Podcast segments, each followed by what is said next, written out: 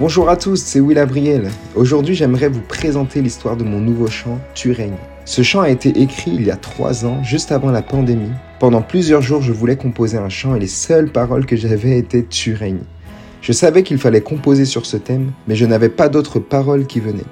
Alors que je lisais la Bible comme souvent je le fais le matin, je suis tombé sur le chapitre de Éphésiens 4 et trois versets ont attiré mon attention.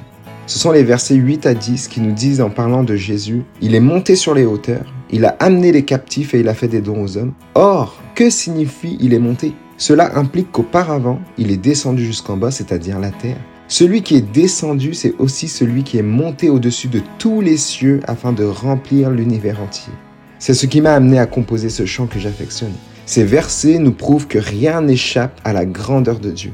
Dieu n'est pas surpris par les pandémies, par les bruits de guerre. Dieu n'est pas surpris par les tragédies, les maladies et les deuils.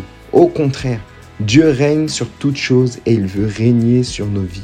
Non pas pour nous contrôler, mais pour nous accompagner dans les différentes saisons de nos vies, car il nous comprend et il nous aime. C'est pourquoi Jésus est venu vers nous, pour porter nos fardeaux et nous montrer sa grandeur dans nos difficultés, nous montrer la lumière dans nos ténèbres et nous donner la vie là où il n'y a plus d'espoir. Dieu règne, donc soyez bénis et renouvelés par ce chant.